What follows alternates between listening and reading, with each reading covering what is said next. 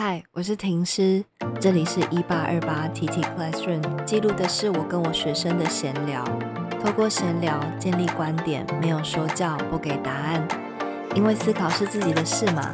愿这个频道出现的所有观点能帮助你想清楚你自己要干嘛。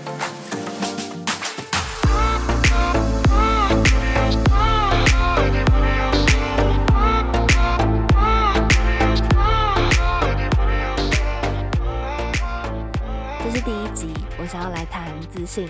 你是一个有自信的人吗？在你回答我之前，让我们先来搞清楚自信到底是什么。地表最强牛郎罗兰，大家认识他吗？最近开了一堂自信养成课，要价五九九零元，这个价格快要是我一个月的伙食费哦。而有开课就代表有客群嘛，嗯，这件事情让我观察到一个现象，就是有人愿意花这样的金额去让自己看起来更有自信，代表这个世代的人认同自信是一种可以被学习的技能，而且它很重要。其实这也蛮好被理解的，比方说升学或者是职场的面试，或者如果你是表演工作者，只要是你需要在人的面前展现自己的时刻，有自信的样子，似乎都可以让事情变得比较顺利一点，看起来也更加有说服力一点。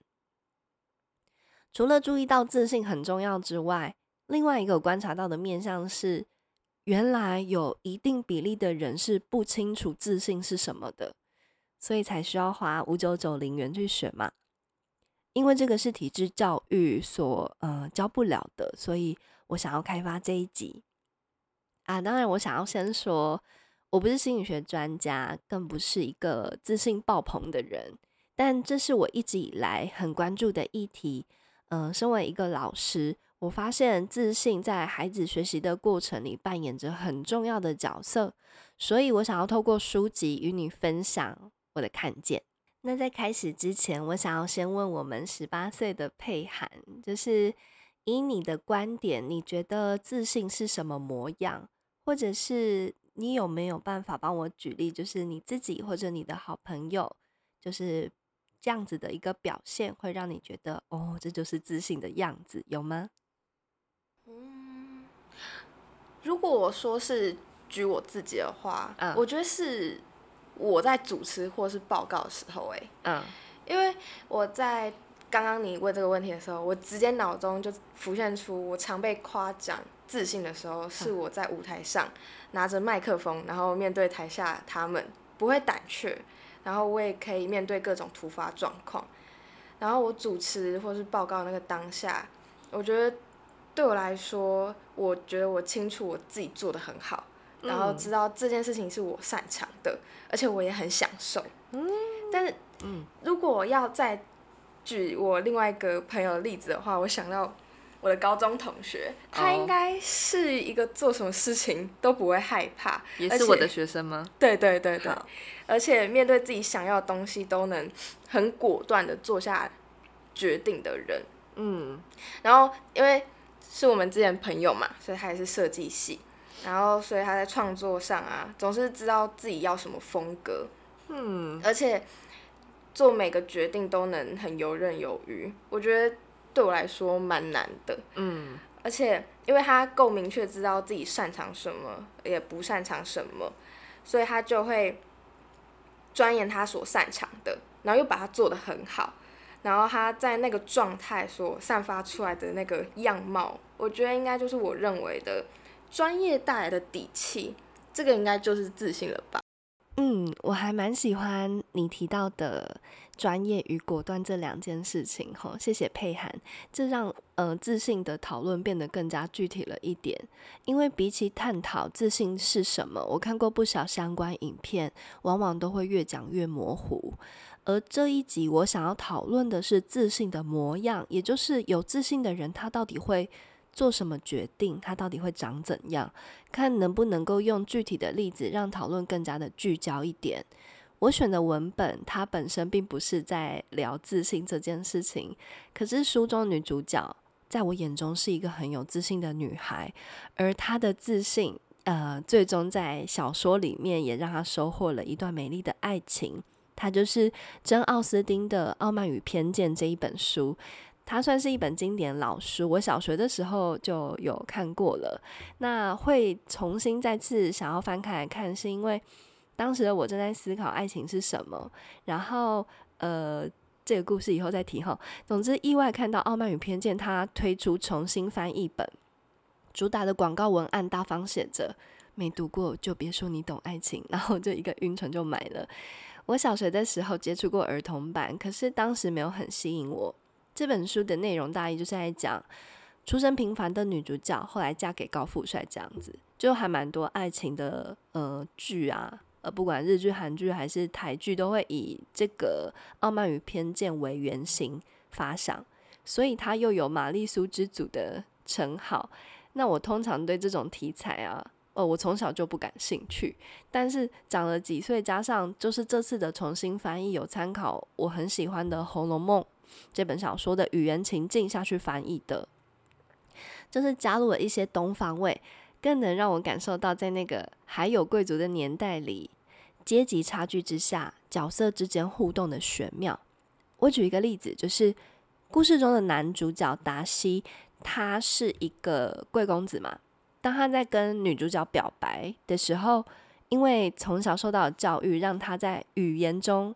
有许多对于出身低微的人的冒犯，这个在伊丽莎白耳耳里就很刺耳嘛。可是达西是浑然不自知的哦，所以他们因为阶级差异造成的文化差异，就错过了彼此。而这些对话的玄妙，我小时候感受不太到，但新的一本之中，呃，我就感觉到了。所以很推荐大家，呃，如果你对这种语境有兴趣，可以去翻阅一下。然后前提是你想要懂爱的话。那比起爱，我更看到的是女主角伊丽莎白，她真的是拥有能够获得幸福的体质。诶，呃，也就是她对自己的相信，让她最终成为书中的爱情大赢家。在那个女人不能够出去工作的时代背景里，你嫁一个好对象，其实就是女人的事业。呃，我相信今天伊丽莎白她在现代社会，即使她不选择结婚，肯定也是一个在事业上有所成就的女性。哈。因为他对自己很有自信，情商很高，而且他非常的清醒。那我自己整理了三个女主角伊丽莎白的自信模样，想与你分享我在她身上看到的自信。第一个模样，我将它命名为“面对批评，笑看他”。情境是这样的：那是女主角和男主角第一次相遇的场景，在一场舞会中。舞会是那个时候人的交友软体，是唯一你可以认识新对象的社交活动。而男主角达西跟他的好朋友宾利一起出席，但达西他是陪宾利来的，他本人完全没有想要认识新的女生。嗯，当他的好朋友宾利啊，就是一支接着一支的跳都没有休息哦。那唯一有找到一个中场休息的时刻，他就来到达西的身边，就说。在一个阳台上，他就说：“呃，你也不要那么自闭吧，你应该去跳支舞社交一下这样子。”那达西就拒绝，那宾利就继续说：“哎，你后面有个女生蛮可爱的，还是你就约她这样。”然后达西就回过头跟那个女生对闹眼，然后就说：“还行啦，但不足以让我心动。”而那个女生正是我们的女主角伊丽莎白，所以达西前期是真的很傲慢吼，他。呃，完全看不上这边的女孩子，但是我们伊丽莎白她也没有输哦，因为她听到她被人家说她长得还好，她不但没有生气，呃，当场回嘴之类的，她都没有这样做，她就是笑了一下，然后赶紧跑去跟她姐妹们分享说，哇，她刚刚遇到一个王八蛋有多好笑。接着伊丽莎白就说了一句名言，就是达西他确实有本钱傲慢，但他别想用他的傲慢践踏我的傲慢。嗯。而且书中特别描述，伊丽莎白是笑着说这句话的，真的是太有底气了。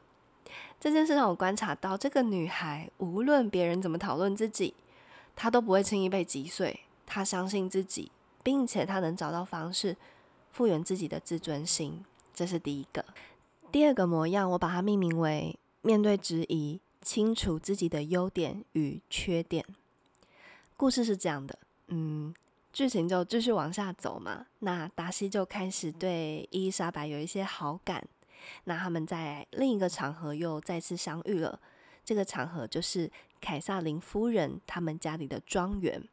凯撒琳夫人是谁？她是达西的姨母，也就是他们有亲戚关系。而凯撒琳夫人不但是贵族，她更是一位长辈，所以你可以想她的底气是有多硬。但是当他碰上超级有主见的伊丽莎白，也是甘拜下风哈。而有一天，就是伊丽莎白跟呃她的亲友们因缘际会下到凯撒琳夫人的庄园做客，然后用晚餐，达西也在场。而夫人就问起伊丽莎白说：“嗯，你学过钢琴跟绘画吗？”这是当时的女生，若你要进入上流社交圈，你必须要会的基础就是你要学钢琴，你要学绘画。而伊丽莎白回答说：“嗯，钢琴她很喜欢，那画画她她是完全不会这样子。”凯撒琳夫人很惊讶，直接就批评说：“你们家家教很不好。”其实伊丽莎白就回应了，她就说。我们家家教是松散了一些，但我爸都告诉我们，只要有心就不怕没得学。这句话吓得凯撒琳夫人真的是，她又无言又生气，因为从来没有人敢回嘴。伊丽莎白的家境很普通，在资源不足的情况下，确实她没有办法像其他贵族小姐一样样样都学。但是，呃，这时达西他马上就帮伊丽莎白说话。因为达西听过伊丽莎白弹钢琴，他说伊丽莎白的琴艺就是弹钢琴的那个呃功夫哈，完全不输给千金大小姐。这段故事让我看见伊丽莎白知道自己家教的缺陷，在面对别人的质疑，她没有刻意隐瞒，就大方承认。如果故事停留在这，你可以说她就是一个蛮偷懒的人，活得有点松散。可是我注意到的是，她在。资源有限的情况下，把钢琴练到与经过高端训练的千金小姐是差不多的程度，有一点像是一个去精英补习班补习，一个靠自己在家自学，但最后考出来成绩却差不多的感觉。伊丽莎白很认真在面对自己的热爱，态度非常不马虎。我觉得这点让我看到了自信。我们总不是样样都精通的，所以真的也没必要把自己的短处跟别人的长处比较。可是我觉得更可贵，也是更不容易的是，如果你还能够把你会的长处发挥到极致，我觉得这个非常难得。这是第二个，最后一个情境是面对失败，勇于承认。我们刚才前面一直在描述伊丽莎白，好像像神话一样，好像都呃永远是这么从容、游刃有余的。可是哦，其实她在书里面。也曾经是失败过的，就是伊丽莎白以自己的精准眼光为骄傲，哈，她非常聪明哦，但是她曾经在故事的中间也喜欢上了一个渣男，这名渣男叫做韦汉。我们如何观察到伊丽莎白有晕船的现象啊？毕竟我的听众呃有一些长辈，容我解释一下晕船是什么。晕船就是你对一个有好感的对象有过多的关注，然后在面对他不经意的举动，都会过度的揣想，使你的生活重心开始偏移，然后判断力开始下降，然后我们就会说，嗯，这个人在晕船。好，回来，呃，韦汉呢，他本来对伊丽莎白非常热情哈，但没想到就一个月，他开始冷淡他。转而去亲近另外一位家境更好的女生。此时，伊丽莎白，我们精明的伊丽莎白，她竟然说：“一定是我不够好。”韦汉他并不有钱，所以他做这个决定，我是可以理解的。好，后来剧情继续往下走，发现韦汉不但到处欠钱，人品低劣，后来甚至他还和。伊丽莎白的小妹私奔，而且他并不打算娶她，这让伊丽莎白 非常自责自己眼瞎。呃，他本人哈，呃，并不是自责在他喜欢上一个错误的对象，而是这个人明明就人品这么糟，他竟然没有看出来，他是对自己的失败感到很失望这样子。可是这个女生她真的好厉害。他不让自己在懊悔中停留太久，他说：“停留在悲伤不是我的风格，所以他承认失败，自我检讨，然后告诉自己下一次会更好。我觉得有自信的人不等于完美的人，也不需要等到一切都完美才可以有自信。你的剧情也会继续往下走，会犯错，但是面对不够好自己，呃，一定要相信自己是永远有进步的能力。因此。”面对批评，笑看他；面对质疑，清楚自己的优势与劣势；面对失败，请允许自己犯错，然后去相信下一次你会做得更好。好，现在听完这三个情境，我想问佩涵的问题是：你对于自信有没有新的看法？